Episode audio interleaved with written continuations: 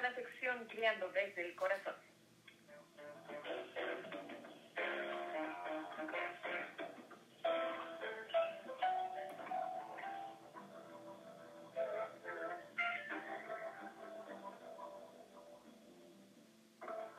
Y ya está en la línea telefónica nuestra querida colaboradora psicóloga Lili Escoto, que hoy, como cada semana, viene a darnos esos consejos para ser, pues yo podría decir, mejores papás, ¿verdad? Con nuestros hijos.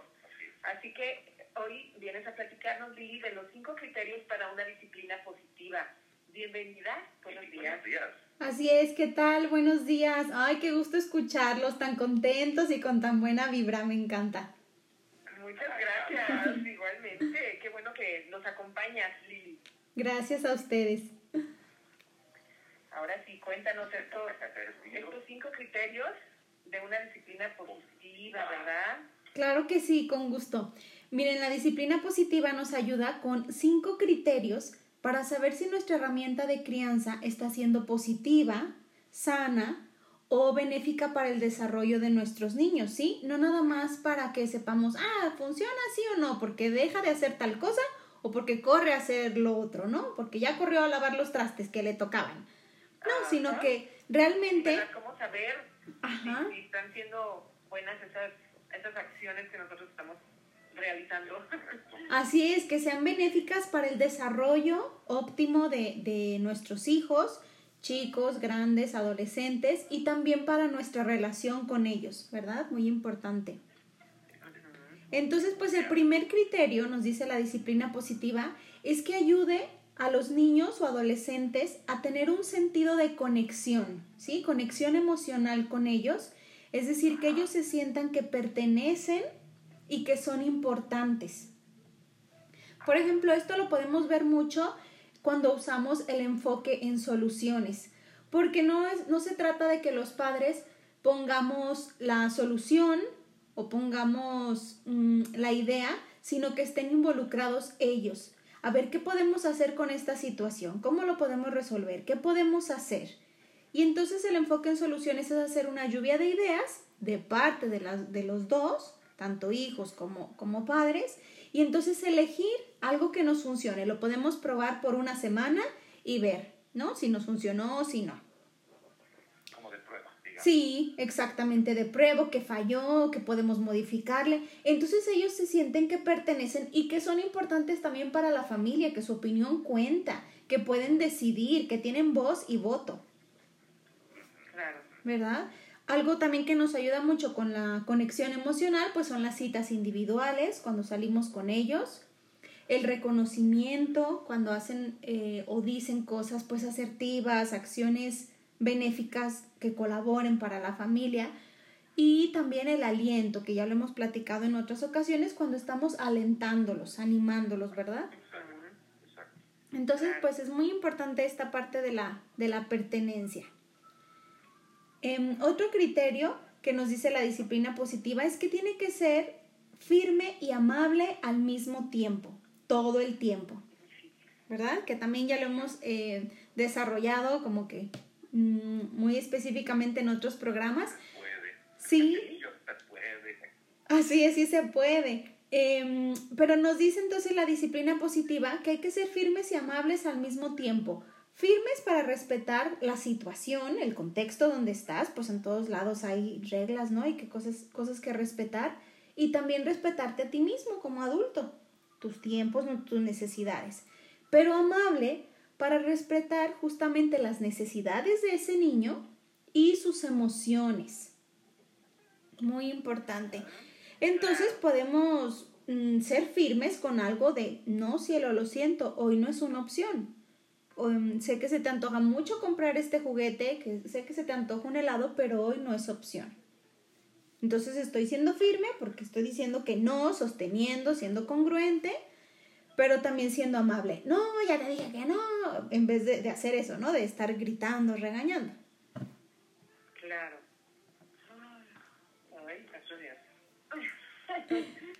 Y bueno, otro tercer criterio es que nos dice que la disciplina, cuando hacemos esta, esta disciplina positiva, es efectiva a largo plazo, no nada más en el momento, a corto plazo, sino que también a largo plazo porque, por ejemplo, el castigo, el grito, el golpe o un premio puede funcionar, entre comillas, pero a corto plazo, pues si le gritas o si le amenazas que te voy a dar una nalgada.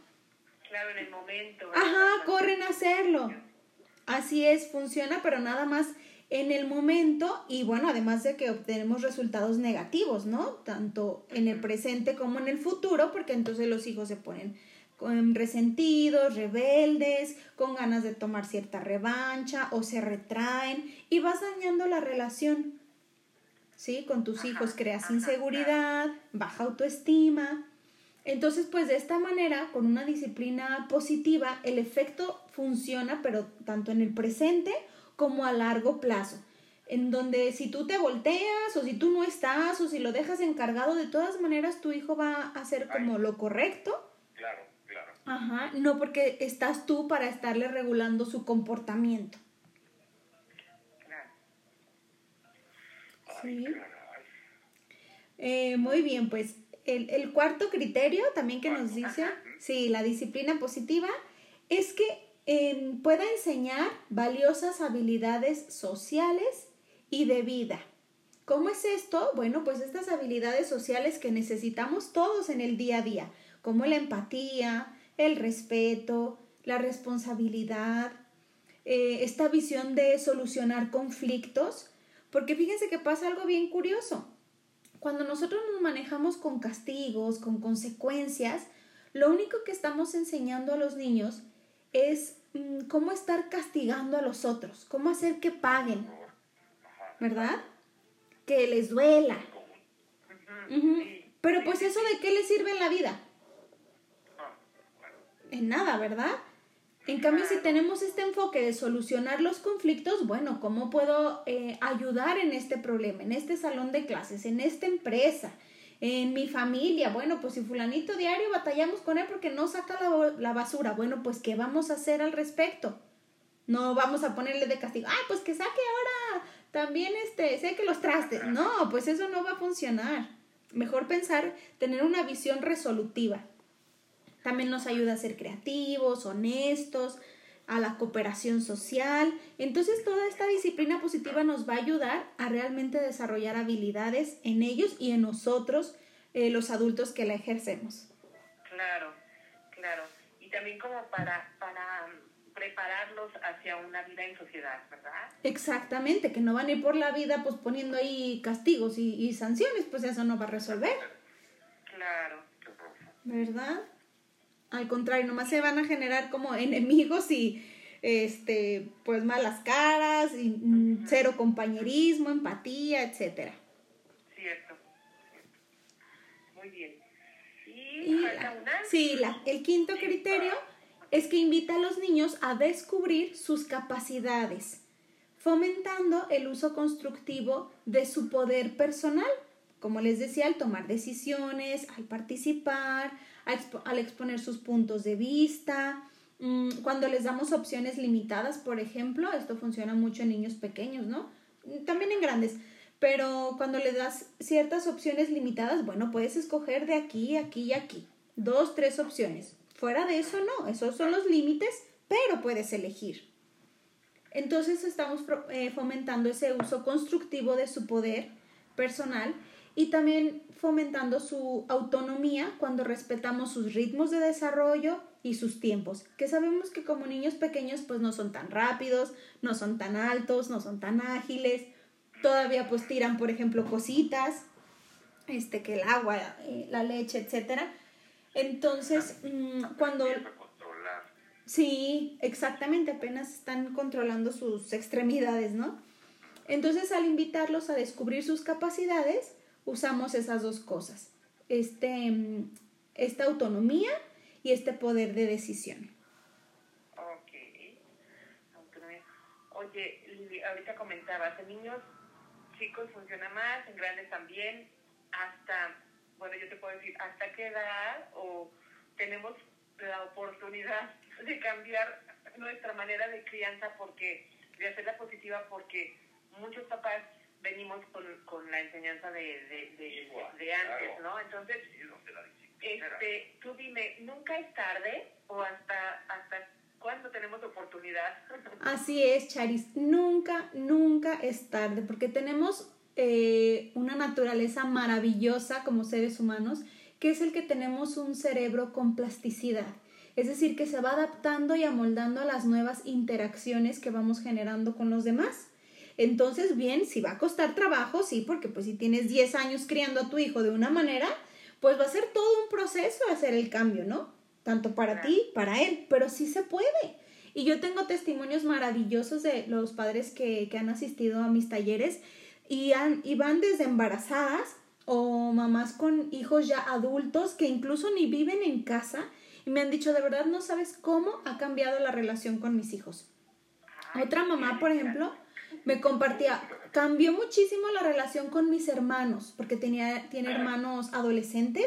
Y dice, ahora los veo, los puedo tratar de una manera totalmente diferente y ha mejorado muchísimo el clima familiar. Entonces, dos cosas, no, es, no hay ni siquiera una edad determinada y otra, la disciplina positiva no solamente es para los hijos, sino para tus relaciones interpersonales en el día a día.